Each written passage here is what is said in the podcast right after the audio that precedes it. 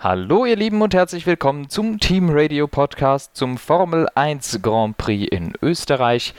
Ein äh, langes Wochenende, nein, gar kein langes Wochenende, aber ein Wochenende mit äh, Qualifying und Sprint Qualifying und Rennen. Es gab sogar verschiedene Sieger. Also ich würde sagen, eigentlich ganz unterhaltsam. Auch das Rennen, besonders im Mittelfeld, war ziemlich eng und äh, konnte relativ viel bieten. Und wir haben, glaube ich, zu jeder Session auch was zu sagen. Und an meiner Seite ist natürlich wie immer der Dave. Hallo. Hallo. Ja, ich hätte dir jetzt nicht unbedingt widersprochen, wenn du bei der Formulierung langes Wochenende geblieben wärst, weil der Sprint ja zumindest die gewerteten Sessions, die letztendlich für die Ergebnisse zählen, ja ein bisschen extended auf den Freitag Na hinaus. Ähm, was auch meine Theorie ist, warum George Russell das Auto in die Wand geparkt hat, weil er ja nicht Mr. Friday ist. Ähm, Stimmt. ähm, ja, also äh, wir hatten auf jeden Fall interessante Sessions. Vieles passiert. Und äh, ich denke vor allem von Sprint zu Rennen hat sich dann wieder so ein bisschen das Kräfteverhältnis verschoben. Ähm, zumindest teilweise, was auf jeden Fall ganz interessant war, da ganz vorne insbesondere. Ja. Aber die Frage ist, ob wir wieder ganz hinten starten wollen, Anton. Oh, und da sind wir tatsächlich direkt schon bei. da sind wir tatsächlich schon beim äh, Siegerteam dann tatsächlich. Ah, tatsächlich. Naja, wir müssen ja noch nicht den Sieger besprechen. Das reicht ja, wenn wir das Siegerteam äh, besprechen. Ja, äh, Carlos Sainz. Nee, es stimmt gar nicht. Sergio Warte. Perez. Das ist doch gar nicht das Siegerteam. Oh, my bad. Lol, Alter, es ist schon so zur Gewohnheit geworden, dass Verstappen gewinnt, Alter. Sorry. Ja, er hat den Sprint gewonnen. Mein, ja. Äh, Ehrenrettung für Dave. Er hat immerhin den Sprint gewonnen. Genau, also oh Sprintsieger. Ja. Nee, ähm, nee das, da komme ich jetzt nicht mehr raus. Das war ein Fehler. Ja, das ist ein bisschen kaputt jetzt. Ja, also sprechen wir doch erstmal über Sergio Perez, Anton. Ja, Sergio Perez hatte, ich sag mal, ein mittelmäßig geiles Wochenende. Schon im Qualifying ging die Misere los, dass er keine gescheite Runde hinbekommen hat, keine Runde ohne Cut, keine Runde, die gewertet wurde. Und dann ist er auch noch an einer Stelle, die von der FIA gar nicht so sehr überprüft wurde, außerhalb der Tracklimits gekommen, weshalb das meines Erachtens gar nicht richtig geahndet wurde. Er dann in Q3 gekommen ist und im Nachhinein dann seine Zeit aberkannt wurde und er von Platz 13 starten musste, was schon mal ein bisschen weird ist. Ähm, also wenn dann guck dir die Tracklimits halt richtig an und nicht an manchen Stellen und wenn es woanders dann äh, gemacht wird, wird es dann im Nachhinein irgendwie geahndet. Ich fand es irgendwie eine fishy Situation. Ich fand es ein bisschen komisch, aber im Endeffekt war er halt außerhalb der Linie und wenn die da so durchgreifen, dann greifen sie da so durch. Ja, vor allem unfassbar uncool die Situation auch für Pierre Gasly, der eigentlich dadurch in die Top 10 gerückt wäre. Keine Ahnung, wie viel der noch geschafft hätte, aber im Zweifel. Platz 10. Ja, aber im Zweifel, keine Ahnung, wenn. Ich meine, Hamilton hat ja zum Beispiel auch das Quali versemmelt und hatte ja, ja keine schnelle Runde.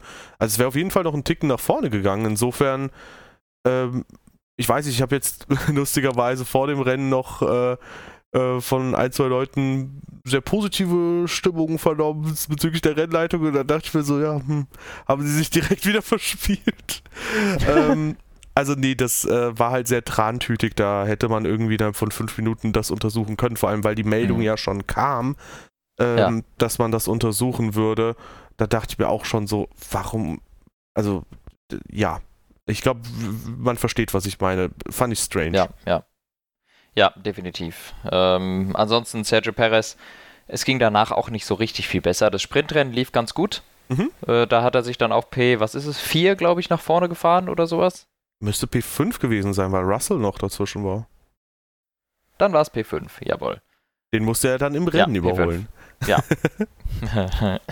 ja, es war P5 und also eigentlich ganz ordentlich, in den paar Runden gut nach vorne gekommen und gibt es sonst nicht viel zu sagen. Er war dann halt äh, im Rennen, naja, das war dann auch nicht so lang. Die sind 24 Runden ist er im Rennen noch gefahren. Beeindruckend, weil äh, ab Runde 3 vollkommen aussichtslos. Äh, was sagst du denn zu dem Zwischenfall? Russell Perez.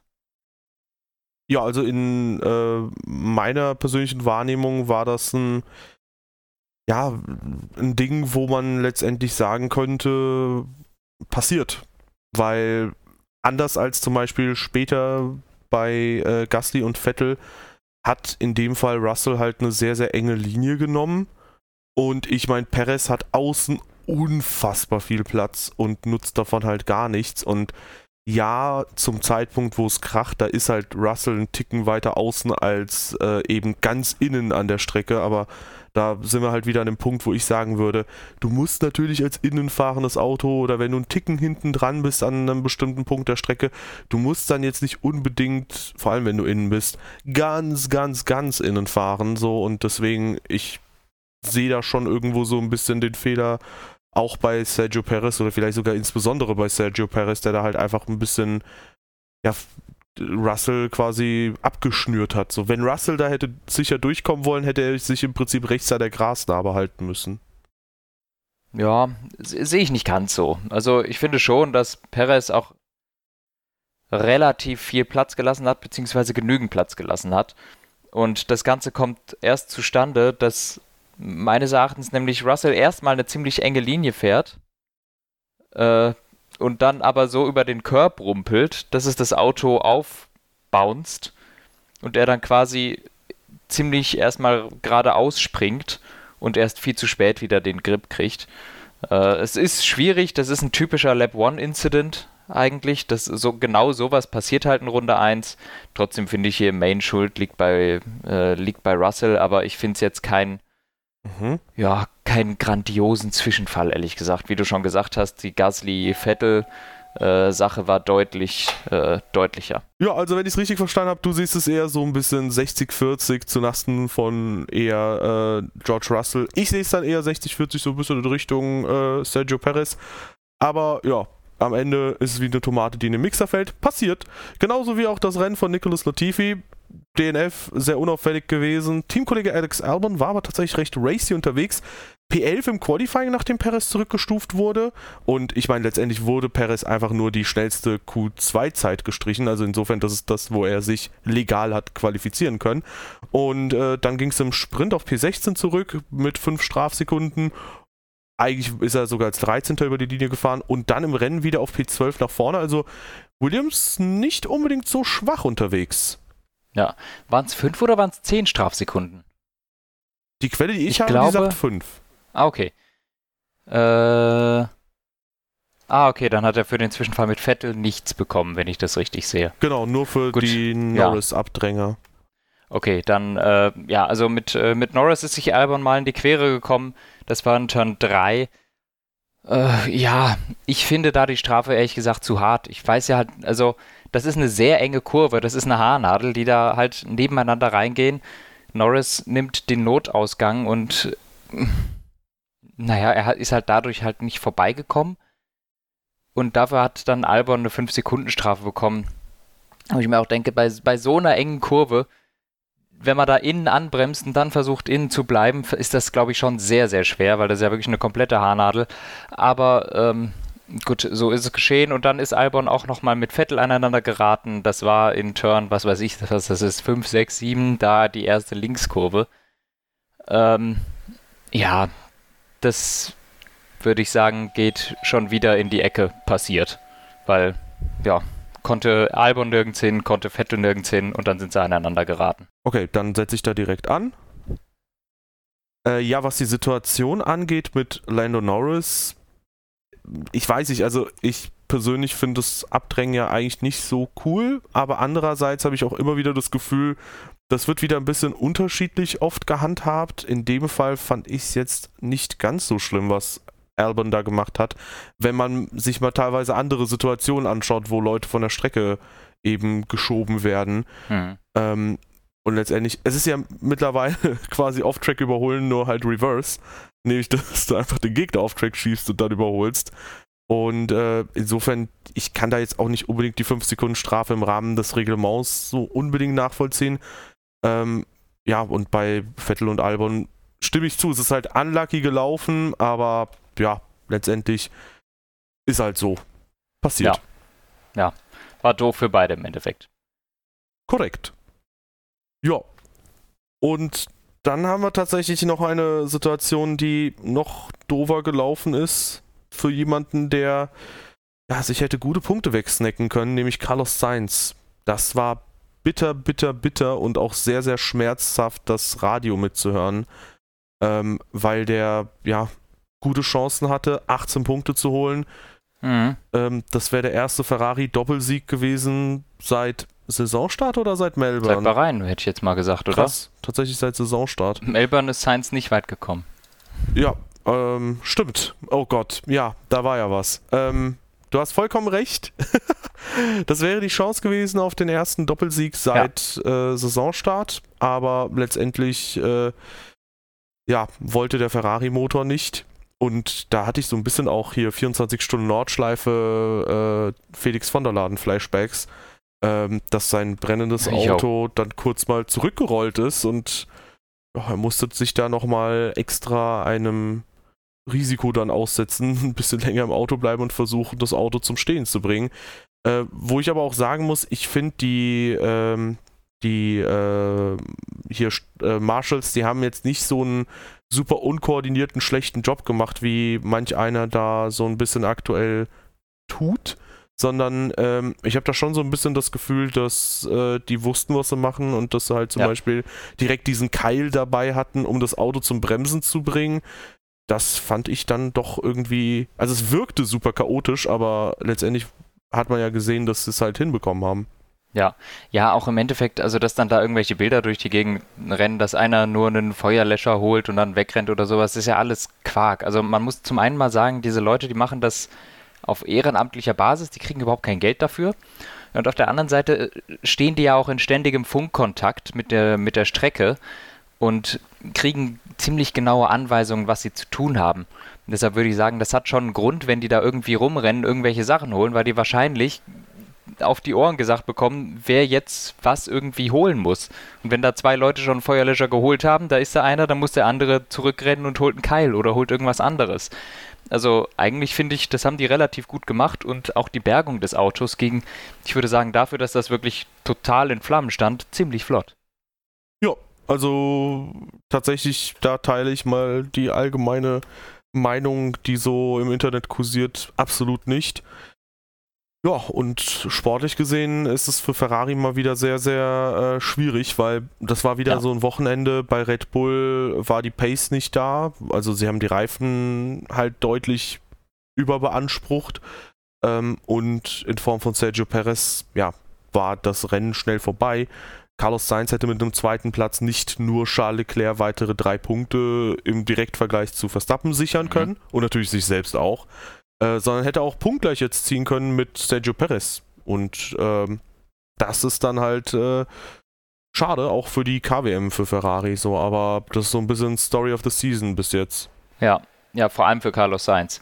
Äh, also ja. das war wirklich unlucky, wo man auch sagen muss, er war jetzt dieses gesamte Wochenende absolut auf der Pace seines Teamkollegen. Ähm, der war hm, mit der anderen Fast. Strategie so ein bisschen hinten dran, so drei, vier Sekunden Sicherheitsabstand waren es, aber die Pace war meines Erachtens gleich und im Sprintquali war er der schnellere.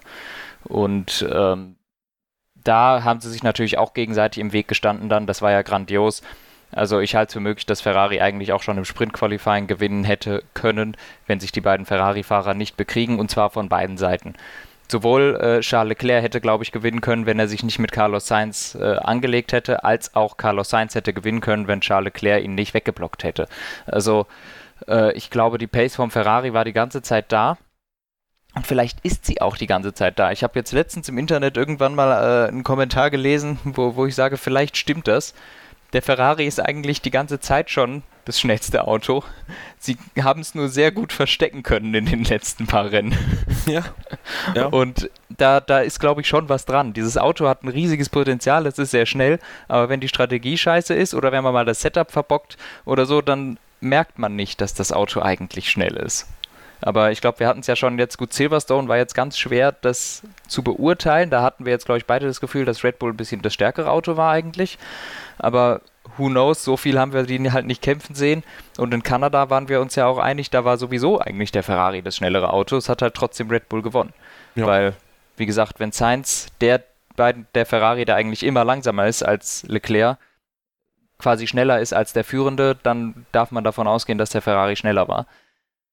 Nichtsdestotrotz, hier war definitiv das bessere Auto, hat die Reifen nicht überansprucht und die Pace war auch so einfach gut. Also Ähm, man hat sich überhaupt keine Gedanken machen müssen, dass man vielleicht an Verstappen oder an den, am Red Bull nicht vorbeikommt. Man hat absoluten Kauf genommen, dass man überholt wird auf einer anderen Strategie, weil, sich, weil man sich bei Ferrari sicher war, wir sind so viel schneller, wir können ihn überholen und das hätte auch zweifellos funktioniert. Also äh, das wäre ein ziemlich einfaches 1-2 geworden für Ferrari.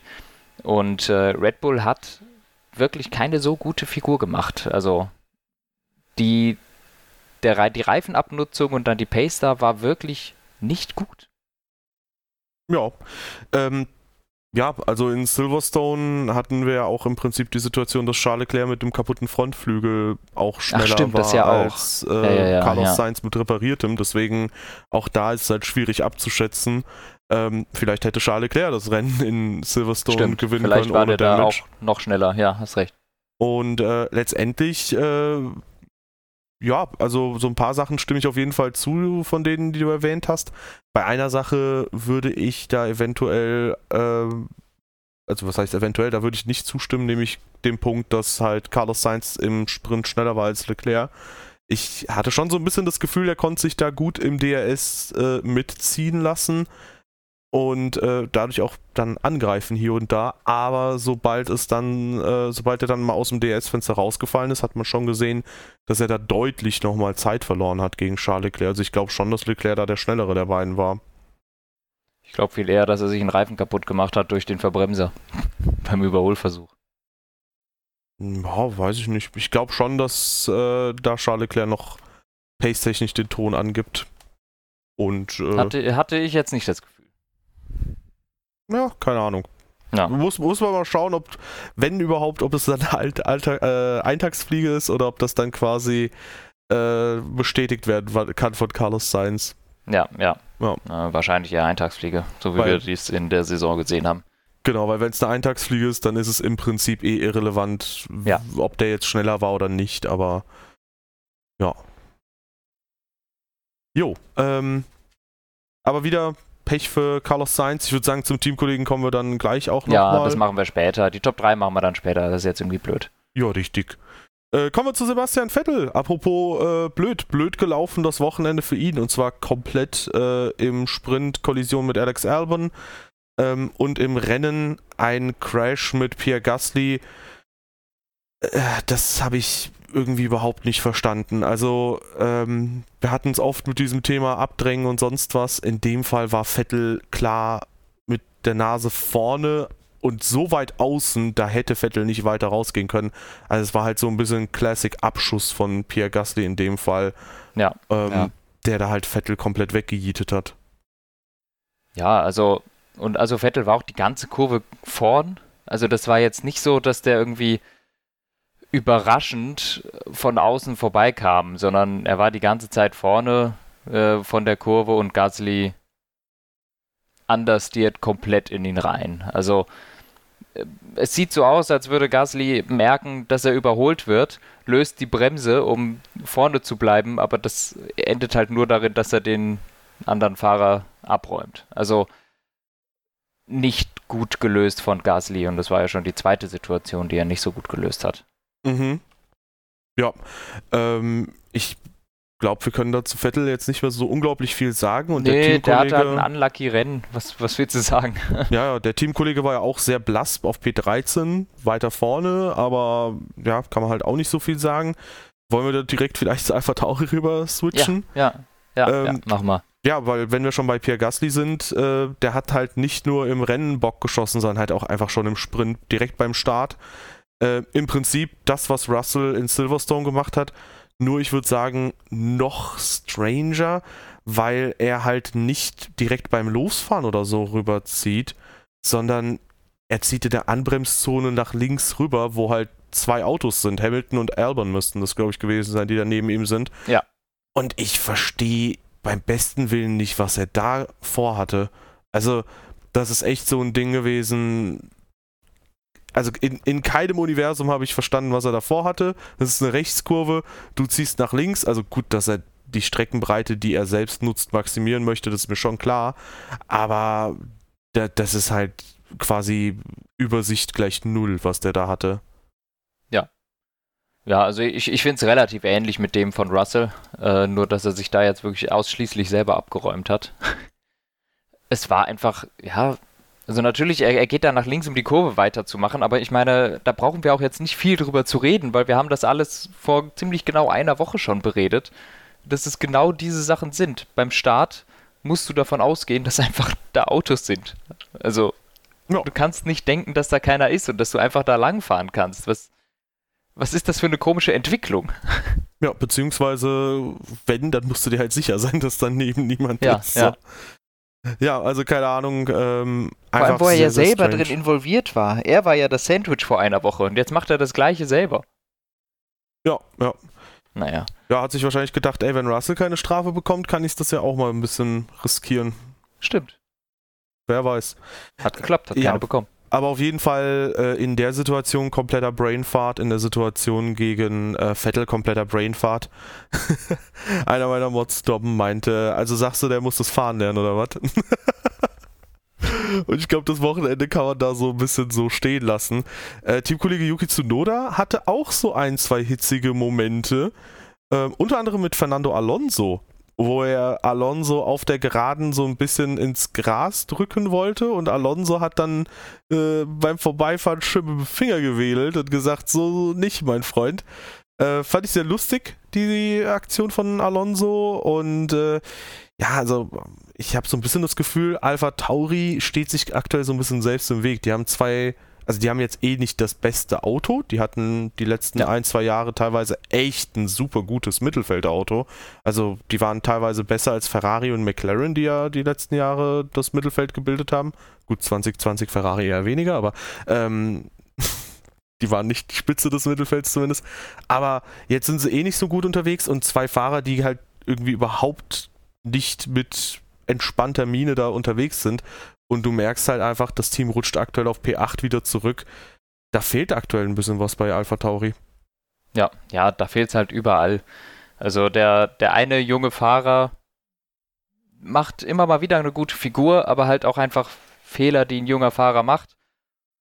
Und der andere Pierre Gasly ist der Pierre Gasly, wie wir ihn kennen. Äh, also wie, wie er, nein, nicht wie wir ihn kennen, aber so wie er eigentlich immer gewesen ist. Und er hatte halt jetzt so 2020, 2021 mal so ein paar Hochmomente, aber im Großen und Ganzen äh, ist Pierre Gasly einfach nicht einer von den Top-Leuten, einer von den äh, ganz, äh, ganz Großen da. Er, er ist da in dem Mittelfeld richtig und er ist da in diesem Team auch richtig aufgehoben. Und jetzt im zweiten Jahr hat er auch äh, Noda nicht mehr wirklich im Griff. Also es ist es funktioniert nicht so ganz gut und das ist auch die Frage, ich stelle mir auch schon die Frage, wie, wie sieht Gaslys Zukunft aus da im Team? Bleibt er bei Alpha Tauri oder nicht? Ich meine, so wie es im Moment auch bei anderen Teams läuft, kann es natürlich sein, dass bei Aston Martin Platz frei wird. Vielleicht kann da Gasly Platz finden, wenn äh, Red Bull sich entscheidet, irgendeinen Nachwuchsfahrer zu holen. Da würde man sich aber auch fragen, wen? Und äh, ja, ich weiß nicht. Also es läuft gerade nicht so gut beim Red Bull Junior Team. Und wenn sie irgendwelche Schlagzeilen machen, dann weil sich ein Trümmerteil äh, unter einem Red Bull verhakt. ja, also ähm, nicht unbedingt die beste Situation. Ich finde es auch lustig, wie bei Pierre Gasly die ganzen ähm, Gerüchte, er könnte doch hierhin wechseln, dahin wechseln. Er muss sich doch unbedingt mal eine andere, äh, ein anderes Team suchen, eine andere Ja, ja, aber er muss sich eher nach unten so. orientieren. Ja, genau. Also er muss auf jeden Fall, also er, er kann auf jeden Fall, sagen wir es mal so, glücklich sein, dass er jetzt äh, für nächstes Jahr den Alpha Tauri Deal schon sicher hat, weil ihm das halt jetzt seinen Job erstmal sichert. Ja, aber das, also ich sehe, das ist ja keine lang, langlebige Zukunft. Ich meine, Alpha Tauri ist ja jetzt nicht ein Team, das auf langfristige Verträge äh, setzt. Also danach wird auch irgendwann mal Ende Gelände sein. Ja, klar. Dann muss er sich halt umgucken, ob er überhaupt was findet. Klar. Aber dass er jetzt erstmal halt einen Vertrag hat, wie gesagt, da muss er jetzt erstmal glücklich drüber sein, ja. weil äh, ja. ja. teilweise die Leistung des auch nicht unbedingt mehr rechtfertigen würden. Nee, nee, er wird ja immer mal wieder in McLaren, in den Alpine und sowas reingeredet und da denkt man sich aber, da hat er halt einfach nichts verloren. Also, die haben höheres Kaliber ja, schon an vor, Bord. Vor allem auch Alpine. Und wenn Ricardo vielleicht mal wieder so ein bisschen besser mit dem Auto zurechtkommt, dann auf jeden Fall auch McLaren.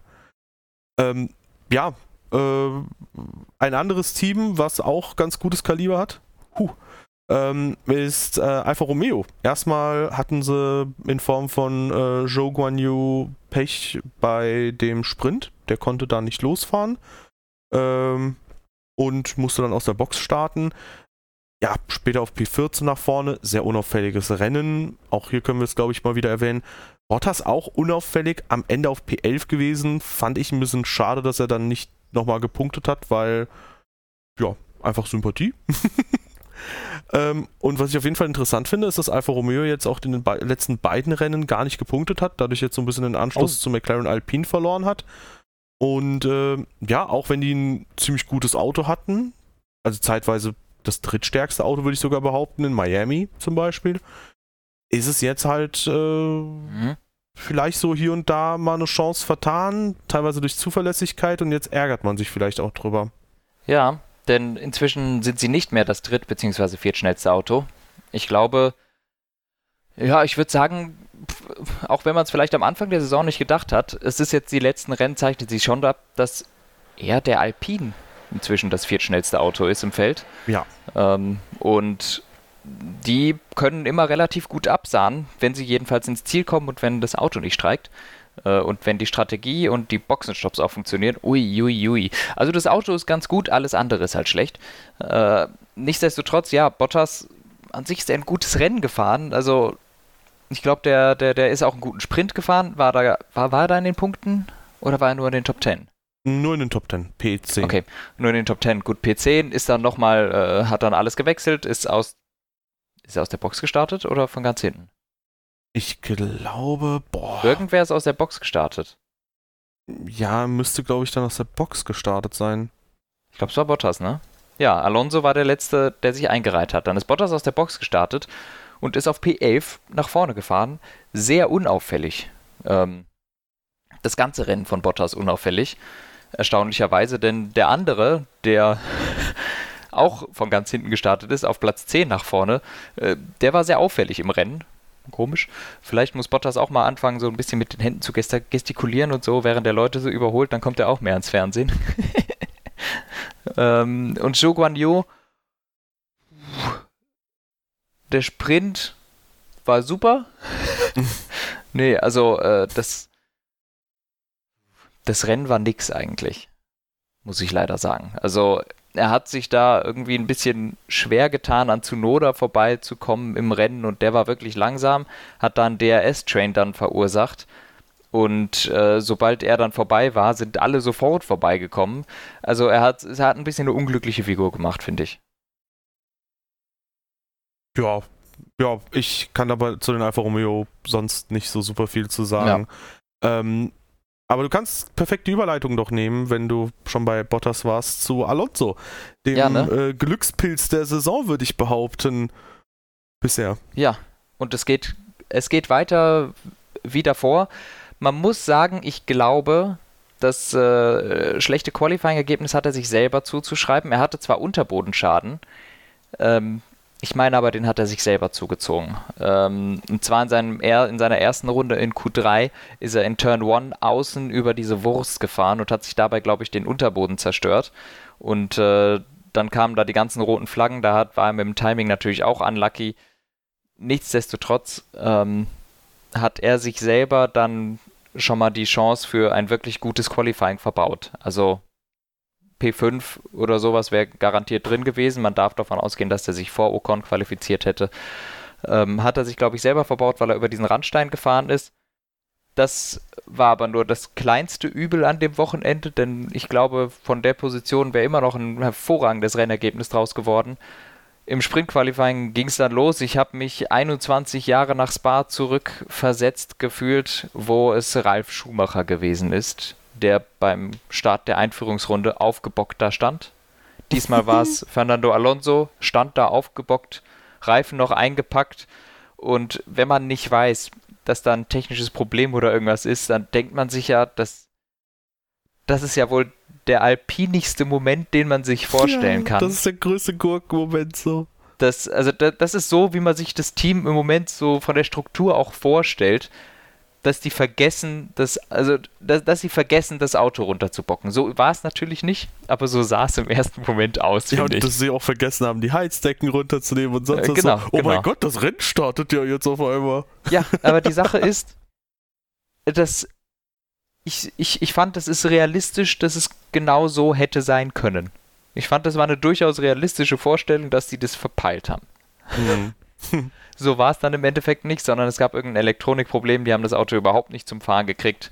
Herzlichen Glückwunsch, macht es auch nicht besser. Dass äh, Alonsos Auto nicht fährt, haben wir dieses Jahr, diese Saison auch schon wirklich häufig gesehen.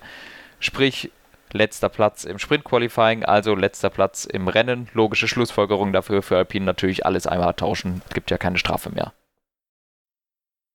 Ja, ja also äh, blöd gelaufen.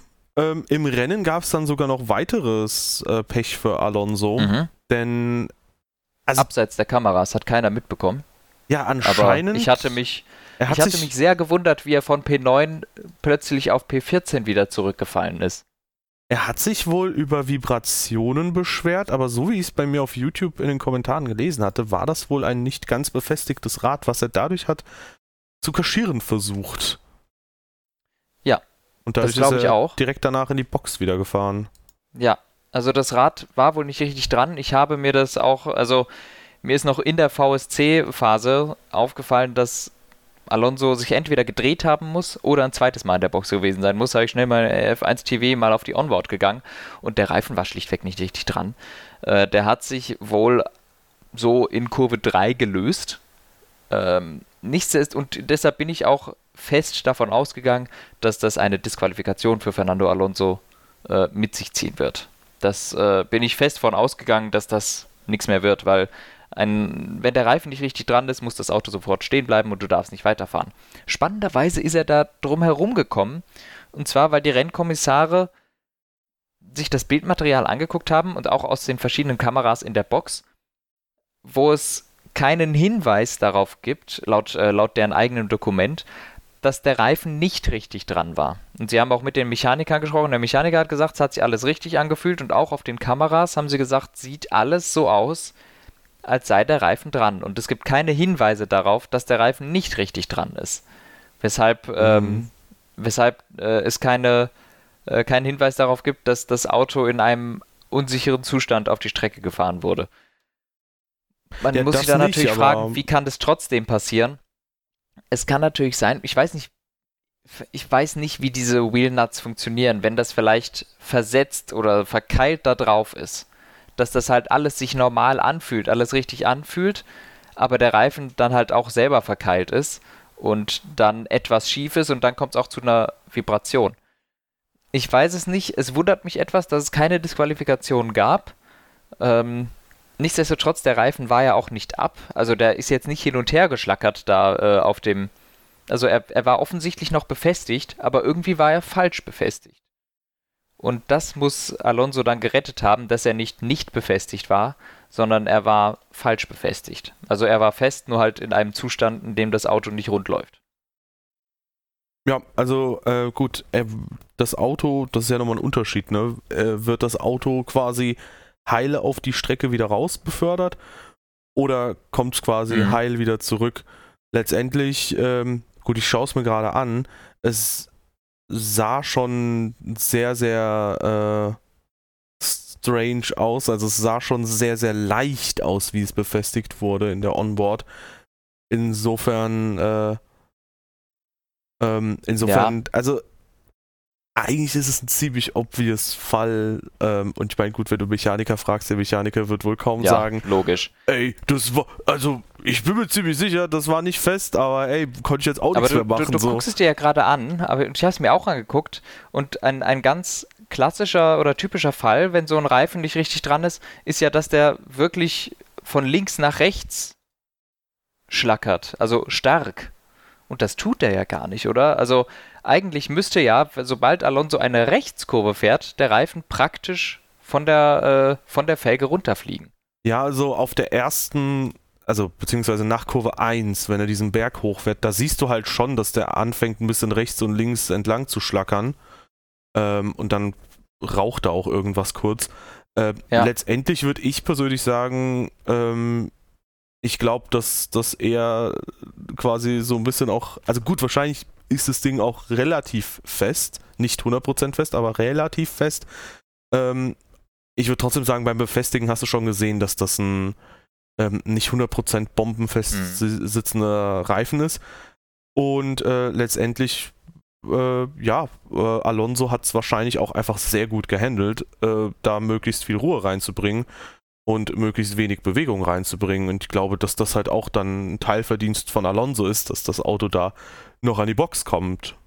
Mhm. Ja, ich, ich gucke es mir gerade auch an. Es, es sieht wirklich komisch aus.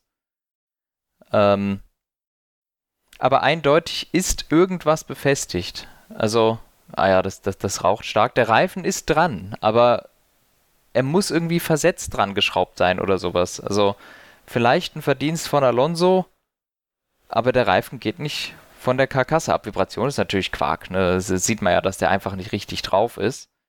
Ja. Aber es scheint offensichtlich keine Gefahr zu sein, dass dieser Reifen abfällt. Oder ja, ist es so, wie du sagst, weiß. dass Alonso das einfach nur so gut gemacht hat und endlich mal mit einem seiner Tricks davongekommen ist. Ja, ähm, Vibrationen, Vibrationen, oh nein. Gut, im Quali in Baku ist er auch durchgekommen mit seinem Trick. Ähm, ja, stimmt. Letztendlich ähm, ist es schon so, also ich sag mal, ich würde das schon als eigentlich nicht festes Rad be bewerten. Ähm, mhm. Ich finde halt teilweise den Ton, den die Rennleitung vorgibt, irgendwie strange. Du hast halt bei teilweise dem kleinsten Kram so die Sicherheitsdebatte und jetzt diskutieren wir hier, ob ein offensichtlich auch ein loses Rad gerade ähm, ein 100% befestigtes oder nicht befestigtes Rad ist, ja, wo wir uns, glaube ich, eigentlich nicht unterhalten müssten drüber. Ähm, ja. Ich fände es irgendwie jetzt auch schade, wenn es nachträglich äh, eine Disqualifikation für ihn gäbe. Also, ne, das gibt es nicht mehr, aber genau, ich, ich habe mich, also, hab mich trotzdem wirklich gewundert. Ich bin fest von der Disqualifikation ausgegangen, nachdem ich das Video gesehen habe, ehrlich gesagt. Genau, damit halt niemand das äh, den falschen Hals bekommt. Das ist jetzt nicht so, ja. als ob ich mir wünschen würde, dass er eine Disqualifikation hätte bekommen sollen oder so. Ähm, aber ich verstehe es halt aus diesem allein schon aus diesem Sicherheitsaspekt einfach nicht, ja. warum man da so ein Fass aufmacht, weil da hast du halt bei den Boxenstops wieder ein bisschen Anreiz, im Zweifelsfall noch ein bisschen mehr Risiko zu gehen, vielleicht noch mehr letzte Rille zu gehen. Und letztes Jahr wurden ja die Boxenstops ja auch so ein bisschen restriktiver, damit man halt eben äh, mehr Sicherheit da reinbekommt. Ja, also wirklich komisch, aber nichtsdestotrotz, auch wenn er Glück gehabt hat, dass er nicht disqualifiziert wurde, natürlich Pech, dass der Reifen nicht richtig dran war, denn ja. äh, da wäre ein ziemlich hervorragendes Ergebnis drin gewesen. Ich würde sagen, P6 garantiert. Vielleicht hätte er noch Ocon angreifen können, auch wenn ich eher davon ausgehe, dass das Team da wahrscheinlich eine Regel hätte vorgeschoben. P5 und 6 ist gut. Ja. Aber P6 wäre, also Schumacher hätte er noch leicht bekommen, denn er ist auf Platz 9, also vor Danny Ricciardo rausgekommen. Er hätte nur noch äh, Magnussen, Norris und Schumacher überholen müssen. Das hätte der innerhalb von wenigen Runden geschafft, denn Alonso's Pace auf den Mediums äh, war sehr, sehr gut. Also er war, glaube ich, der einzige außer den Top 2, der dann unter 1,9 noch gefahren ist. Also er war wirklich schnell unterwegs. Ja, spricht ja für sich, wenn er so extrem äh, aufgeholt hat ne, im Laufe des Rennens. Ja. Ähm, schade.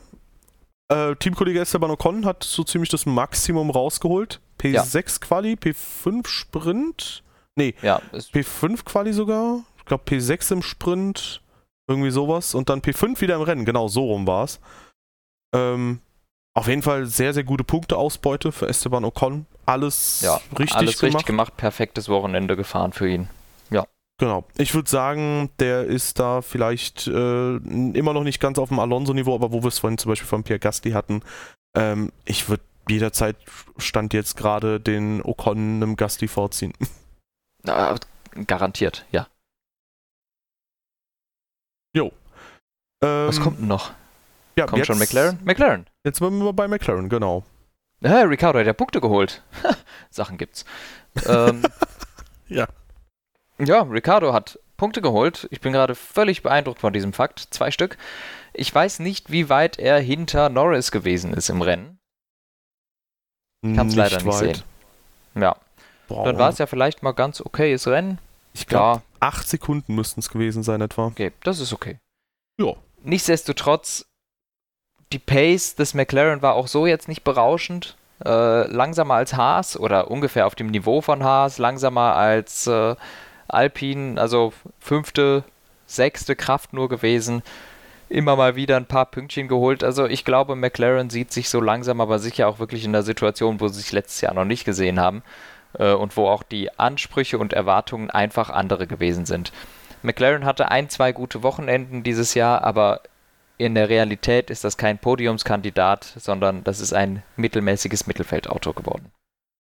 Ja, also wir hatten ja die beiden Extremen bei den Testfahrten. Testfahrt 1, McLaren ja. ist eins der Top 2 Teams. Testfahrt 2, McLaren gurkt komplett hinten dran und äh, ja, Rennen 1 war dann auch nicht viel besser.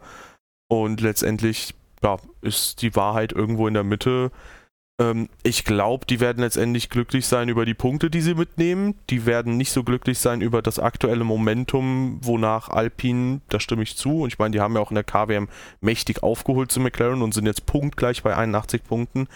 Ähm, die werden nicht zufrieden sein, dass Alpine da davon zieht in Zukunft ja. wahrscheinlich dann. Und das, ich wollte gerade sagen, das sieht stark danach aus. Also Alpine bringt ständig Updates und die scheinen auch noch offensichtlich zu funktionieren.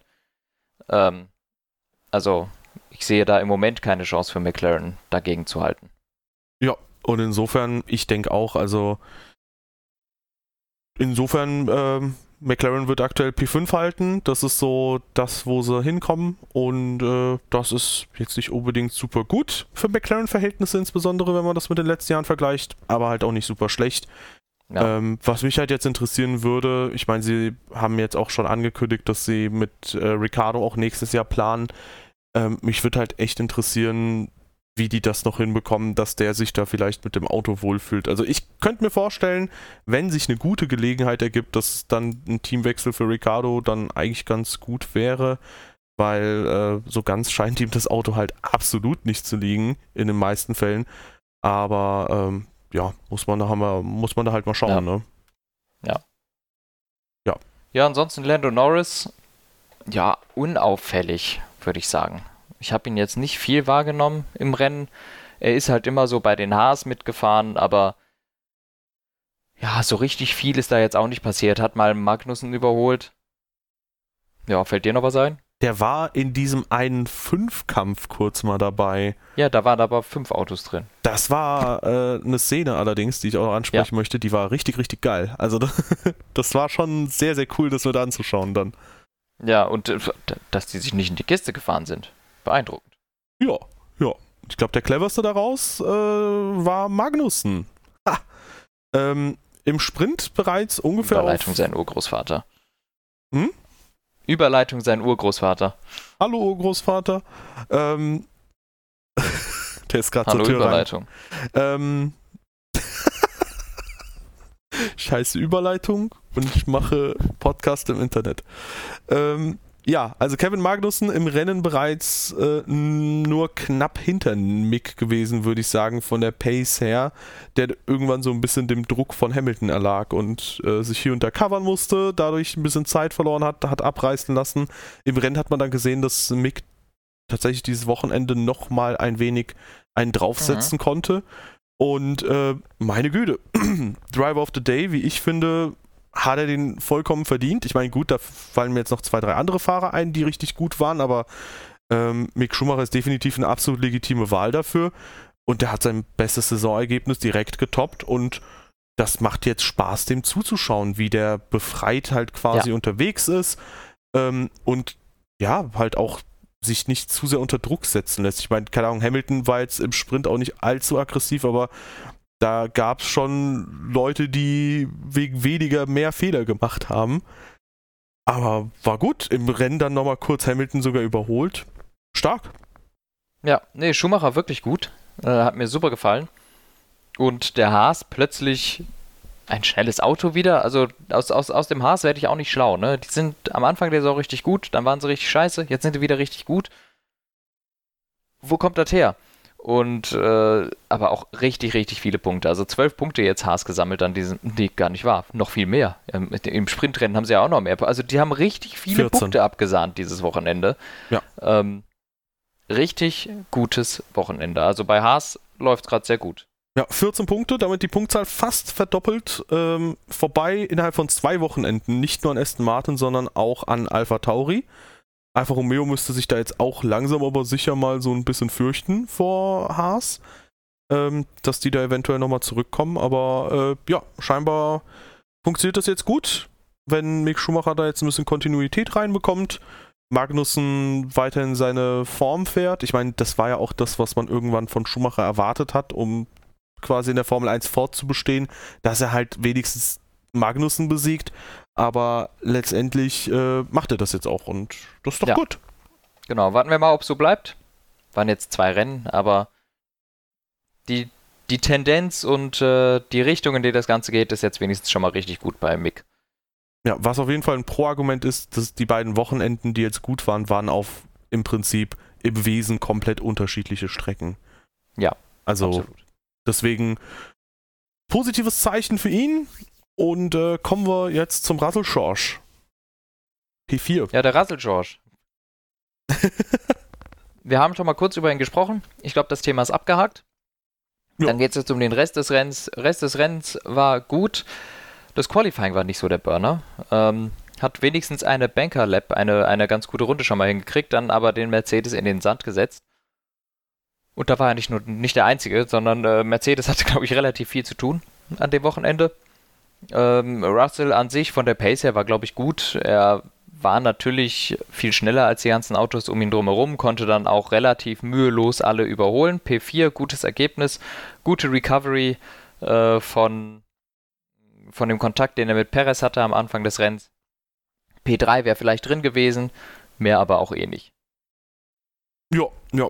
Also Pace war auf jeden Fall im Rennen auf Augenhöhe, würde ich sagen, mit Hamilton, weil 5 äh, Sekunden Strafe abgesessen mit Perez, 5 äh, Sekunden ungefähr Flügel reparieren, mhm.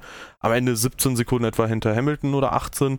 Ähm, ja, war auf jeden Fall gutes Rennen und äh, ja, auch durch den Sprint dann letztendlich an diesem Wochenende mehr Punkte geholt als Hamilton. Äh, ich glaube, einen Punkt, Punkt konnte er dann sogar mehr holen. äh, ja, also starkes Wochenende für ihn, auch starkes Wochenende für Hamilton grundsätzlich, auch wie da wieder Quali vergeigt, ähm, Sprint, ja, sehr, ich sag mal, defensiv gefahren im Endeffekt, äh, hat sich da sehr ja. viel Zeit gelassen und ähm, im Rennen gab es dann ein wunderschönes Überholmanöver gegen Mick Schumacher in diesem Mittelteil, in diesen zwei Linkskurven. Ähm, das hatte ich überhaupt nicht kommen sehen. Vor allem hat er ihn dann in der Rechtskurve danach erst überholt. Ich weiß, Russell hatte da auch ein ähnliches Manöver, aber bei Hamilton war es halt wirklich dann erst in der Rechtskurve dann außen überholt. Das fand ich schon sehr, sehr stark. Und äh, ja, letztendlich, ich weiß, du hast jetzt, äh, du hast eine andere Meinung zu äh, seinem Verhalten im Sprint. Du siehst da das eher kritisch, wie passiv Hamilton da letztendlich war. Ähm, ich sag mal so, im Endeffekt hat ihm jetzt das Podium, der Podiumsplatz recht gegeben, so dass das irgendwie vielleicht auch der richtige Ansatz war, da jetzt nicht zu viel zu riskieren und später im Rennen einfach abzureißen. Ach, wer weiß, vielleicht wäre ja noch mehr drin gewesen. Ach, du meinst, dass er nicht äh, ungefähr 40 Sekunden hinter Verstappen gewesen wäre, sondern 37? Genau. Nein, keine Ahnung. Wer weiß, wie es gewesen wäre, wenn er sowieso weiter vorne gestartet wäre, wenn er von Anfang an irgendwie vorne mitfährt. Das gibt dann auch eine andere Dynamik, aber nichtsdestotrotz, mm. das Sprintrennen, es geht auch da um Punkte und so wie er hinter Schumacher gefahren ist, da habe ich mir gedacht, das, das ja. kann selbst Valtteri Bottas besser. Ähm, um, also wirklich völlig zahnlos, überhaupt keine ernstzunehmenden Attacken gestartet. Ich, ich habe gedacht, der schläft gleich ein hinterm Steuer. Ähm, ich fand es ein bisschen komisch, auch untypisch, so defensiv zu fahren. Naja, im von Endeffekt. Von Hamilton oder allgemein? Von Hamilton. Okay. Allgemein, das Rennen war ja dann ziemlich aggressiv unterwegs mit dem Überholmanöver gegen Schumacher. Da hat, er, da hat er dann plötzlich kurz einen Prozess gemacht. Und äh, wenn er im Rennen verliert, verliert er viel mehr, als wenn er im Sprint-Quali verliert. Also, naja. Ansonsten aber einfach ein gutes Rennwochenende von Hamilton. Wenn man, ah, gut, er hat im Qualifying das Auto in die Wand gejetzt, äh, gejetzt gesetzt, gejatzt. Sucht euch was aus. Ähm, das war natürlich auch ein untypischer Moment. Wann hat er das das letzte Mal gemacht? Keine Ahnung, Brasilien 17 oder so, fällt mir jetzt spontan ein. Also ziemlich selten, dass Hamilton ein Auto so verliert. Äh, nichtsdestotrotz kann mal passieren, ist okay. Er hat es wieder gut gemacht, ist Dritter geworden. Ich würde sagen, das Rennen war gut genug, dass man das abhaken kann. Ja, ja. Ja, best, das Beste letztendlich aus einem äh, schwachen Rennwochenendstart gemacht. Und äh, letztendlich hat Mercedes im Rennen sogar äh, mehr Punkte geholt als Red Bull oder Ferrari. Ja. Mal wieder. Also die zeichnen sich durch ihre unfassbare äh, Zuverlässigkeit aus, während ja.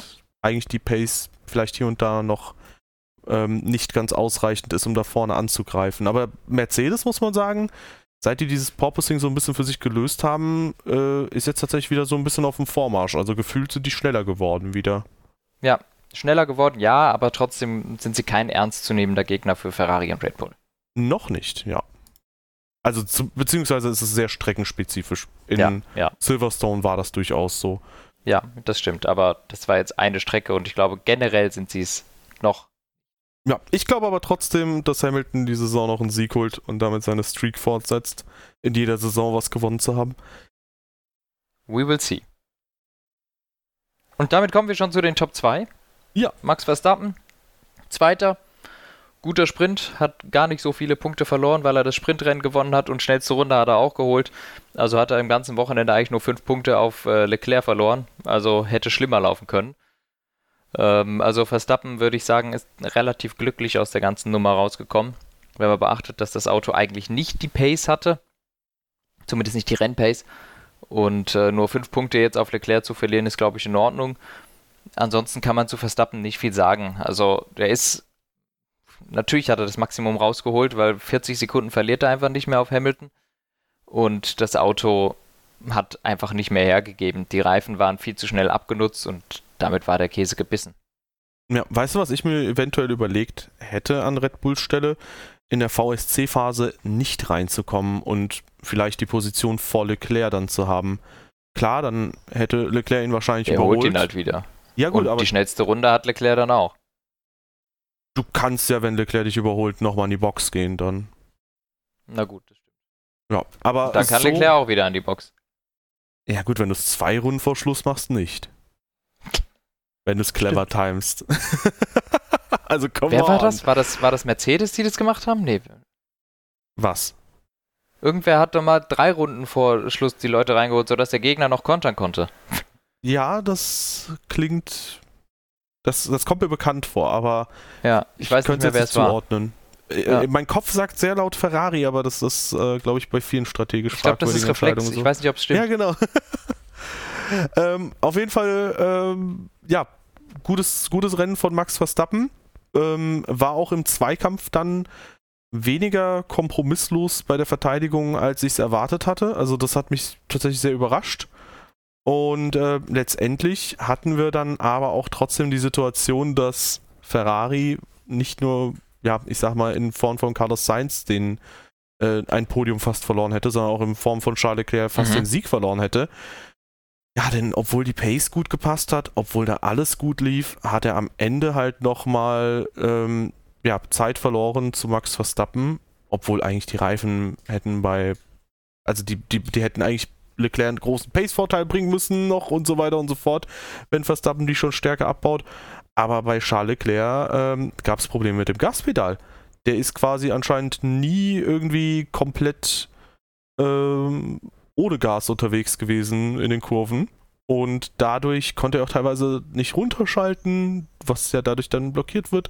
Und, und, und, und, und. Und das war sehr, sehr strange. Er hat eine Menge Zeit, würde ich behaupten, verloren dadurch. Die schnellste Runde nicht geholt, also mindestens zwei Punkte im Direktvergleich. Leclerc, Verstappen hat das gekostet, dadurch, dass Verstappen die schnellste Runde holt und er nicht. Ähm, dass dieser Defekt dann vorhanden war, aber äh, ja, insgesamt ansonsten eigentlich ein sehr starkes Rennen von A. Charles Leclerc und B. von Ferrari, ähm, was sie da abgeliefert ja. haben. Ja, auch strategisch waren sie sich halt sicher diesmal. Also haben sich nicht von irgendwas beirren lassen, haben ihren Stiefel durchgezogen, waren damit erfolgreich. äh, klar, das technische Problem am Gaspedal, dass es nicht auf 0% zurückgeht, das ist ekelhaft zu fahren. Man hat auch gemerkt, dass dann halt natürlich die Pace verschwindet, weil das wahrscheinlich saukomisch zu fahren ist oder auch einfach ungünstig ist. Nichtsdestotrotz gut gehandelt. Zum Glück hatte das Rennen 71 und nicht 74 Runden. Und ähm, ja, an sich gutes Rennen von Leclerc. Gut gemanagt, gut gewonnen. Und äh, seit Melbourne der erste Sieg für Leclerc. Wurde auch mal wieder Zeit. Ja, zum ersten Mal seit drei Monaten ein Rennen gewonnen. In den letzten fünf Rennen davon nicht auf dem Podium gewesen. Aussagen, die einfach komplett unglaubwürdig klingen, so wenn man mal darüber nachdenkt, wie gut der Ferrari eigentlich mhm. ist. Und äh, so doof das jetzt auch klingt, das ist auch so ein bisschen, äh, also in den letzten Jahren hieß es ja immer wieder zum Beispiel in Bezug auf Mercedes so, ja komm, im Mercedes, das schafft doch jeder und so weiter und so fort. Und ich finde, die Probleme, die Ferrari hier und da halt hat, die sind auf jeden Fall mal mindestens ein Testament dafür, ähm, dass da halt Mercedes als Team gute Arbeit geleistet hat und äh, ja teilweise auch einfach die Fahrer gute Arbeit geleistet haben. Also gut, in, in den letzten fünf Rennen kann sich Schalke jetzt nicht so gigantisch viel vorwerfen, aber ja, ich meine, ja. als Team, du musst es halt auch irgendwie zusammenbekommen. Und das, ja. da tut sich ja Ferrari gerade ein bisschen schwer. Ja, aber im Großen und Ganzen, wenn man jetzt mal außer Acht lässt, dass Ferrari halt nur eine Finishing-Quote von ungefähr 75% hat, gut gemacht. Ja. Ja, ja. Jo, ähm, bin mal gespannt, wie es dann weiterhin läuft. Paul Ricard könnte jetzt wieder eine interessante Strecke werden. Es soll ja auch, ah ja stimmt, das war ja auch eine Diskussion, diese Flexi-Floors. Keine Ahnung, wie viel da dran ist. No idea. Ja, aber da soll wohl eine technische Direktive in äh, Frankreich dafür sorgen, dass die Regeln noch strenger durchgesetzt werden. Äh, insbesondere Ferrari und Red Bull sind da im Verdacht. Ähm, da würde ich halt sagen, wir warten einfach mal ab, wir gucken mal, wie es läuft. Wenn Mercedes direkt dran ist, würde ich es allerdings nicht äh, nur darauf oder in, also nicht darauf direkt dann beziehen, weil ich könnte mir vorstellen, Paul Ricard ist auch eine sehr ebene Strecke. Ich kann mir sehr gut ja, vorstellen, ja. dass Mercedes da so oder so dran ist, weil so ein bisschen ähnlichen Verlauf, jetzt nicht unbedingt vom reinen Streckenverlauf, aber von den Kurven her, äh, so ein bisschen wie Silverstone wirkt die Strecke schon so. Ja. Hier und da. Ja, wird spannend. Ja. Was glaubst du, wer sich da durchsetzen kann?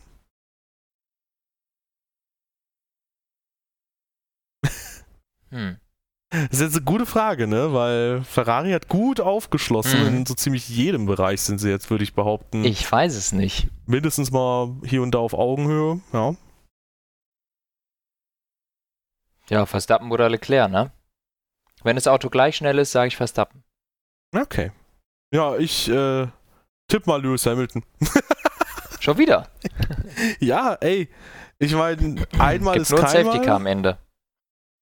Ja, äh, ja gut. Hör, hör mir auf mit Safety Cars. Das ist so lustig, wie da immer wieder es hieß, äh, der Typ würde immer Glück haben und seit Abu Dhabi 21 ist einfach jedes Safety Car für Hamilton einfach komplett Pain. Mhm. Finde ich schon ganz lustig. Jo, ähm, also WM-Gesamtstand, 38 Punkte jetzt noch zwischen Verstappen und Leclerc. Wenn man bedenkt, dass Verstappen die letzten zwei Wochenenden insgesamt nur 11 Punkte verloren hat, ist das doch sehr komfortabel. Ja, ja. Ähm, das ist weniger als, keine Ahnung, wenn er zweimal Zweiter geworden wäre und Leclerc zweimal gewonnen hätte, also relativ entspannt. Ja, und äh, die beiden Teammates, die lassen halt wieder so ein bisschen abreißen. Ja, hier und da halt ein bisschen Pech, Pleiten und sonst was und Pannen. Ähm, und äh, genau, George Russell ist da jetzt direkt wieder dran an Carlos Sainz. Das ist halt auch wieder sehr, sehr amüsant, was da passiert. Ja, und ja, wie gesagt, und wie gesagt, in der KWM, da haben wir ähm, McLaren und Alpine gleich auf, was auf jeden Fall sehr interessant ist. Und Haas, die sich jetzt frisch P7 geholt haben. Alpha Tauri und Aston Martin, die sich ein bisschen am Riemen reißen müssen. Hat Vettel auch schon gesagt, ey, die nächsten Wochenenden bitte ein bisschen mehr Performance. Oder, ähm, ja, wir, äh, oder ich überleg's mir mit der Formel 1. Und ich überlege gerade, es gab noch ein großes Thema äh, an diesem Wochenende. Ähm, ich glaube, das können wir aber ganz, ganz schnell abhandeln. Äh, ja. Übergriffe an der Strecke ist kacke, ist doof. Ähm, ich habe mir daraufhin selbst überlegt, so, ey, was ist, wenn du äh, eine Freundin hast, mit der selbst zu einem Formel-1-Rennen gehst?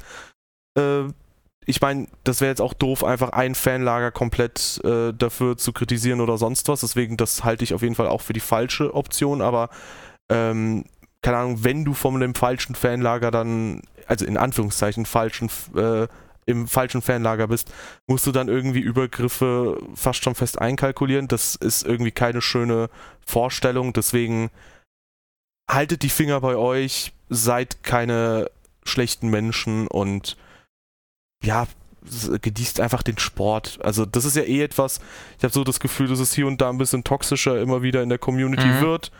Und ich würde mir einfach wünschen, dass das wieder jetzt einen Schritt zurückgeht, weil ich merke das selbst bei mir, dass, dass ich da so ein bisschen, dass ich den Sport nach wie vor ziemlich cool finde, aber so teilweise mit der Community echt fremdel. Ja, ich weiß nicht, woran das liegt.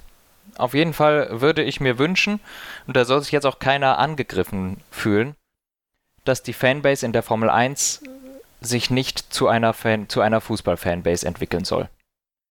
Ja. Denn das ist im Moment das, was passiert. Fußball ist äh, oft von viel Hass und Missgunst und auch von solchen Sachen geprägt. Also es ist, dürfte, glaube ich, kein Geheimnis sein, dass gerade ähm, Themen wie, ja, ja dass gerade Frauen und äh, Rassismus, Rassismus, Homophobie sind immer noch absolut ja. brandaktuelle Themen, auch im Top-Fußball, was im Grunde in der Formel 1 in den letzten 25 Jahren nie ein Problem gewesen ist. Und ich hätte jetzt einfach mal ganz arrogant gesagt, die Community in der Formel 1 ist da einfach weiter und vielleicht einfach ein bisschen, ich will nicht sagen, nee, ja, doch, ist einfach gesellschaftlich weiter als äh, viele Fanbasen im Fußball. Und gerade durch diese ganze Kommerzialisierung, Netflix und sowas, kommen viele neue Fans dazu, die vielleicht einfach so eine andere Stimmung da reinbringen. Und ich würde mir wünschen, dass es dahin nicht kommt, denn ähm, das ist ehrlich gesagt das, weshalb ich mich für äh, Fußball und auch so sowas sehr wenig interessiere und auch Abstand davon halte, weil ich das Verhalten miteinander und untereinander nicht gut finde. Ja. Oder das, wo, wo ich mich einfach nicht wohlfühlen würde, wenn ich Verein von einem Fan, von einem, äh, Quatsch, wenn ich Fan von einem Verein bin und mir dann deshalb von irgendwelchen komischen Ultras äh, lauter Beleidigungen an den Kopf schmeißen lassen muss. Und seien wir ehrlich, das ist die Realität. Ähm, das kenne ich so aus der Formel 1 nicht. Das kennen wir untereinander nicht. Und so sind wir auch mit dem Sport, also du und ich, mit dem Sport auch gar nicht groß geworden. Ähm, und man muss dazu sagen, gerade Dave und ich, würde ich sagen, sind von Grund auf eher immer Fans von den gegensätzlichen Teams gewesen oder Fahrern. Ja. Und das hat nie irgendwelche Einschränkungen oder sowas gebracht und schon gar nicht, dass man sich deshalb irgendwie beleidigen, äh, beleidigt äh, und, und so. Also mir, mir ist das völlig fremd. Und auch äh, sexuelle Übergriffe, rassistische Äußerungen, das geht überhaupt nicht. Und ja. Äh, das ist jetzt halt in Österreich irgendwie deutlich geworden. Ich bin mir aber sicher, dass es nicht da zum ersten Mal passiert, Gewiss, sondern ja, dass äh, das wird schon ein, ein, ein Trend sein, der immer mal wieder vorkommt. Und ich finde, da dürfen wir einfach uns nicht hin entwickeln. Ja, ich meine, da muss man halt auch sagen, ähm, irgendwie, du kannst ja an der Strecke dich enjoyen, wie du willst, wenn du keinen anderen einschränkst, so, macht Party, feiert das, feiert euren eigenen Fahrer. Ähm, so Buhrufe oder so gegen die Fahrer, die man selbst nicht mag, sind halt auch schon doof. Jubeln, wenn ein äh, für einen selbst unbeliebter Fahrer crasht, ist auch doof. Ähm, aber sobald es dann irgendwie wirklich zu handgrifflichen Übergriffen oder so kommt, das ist dann halt echt, nee, Bruder, das ist, das geht auf jeden Fall entschieden zu weit.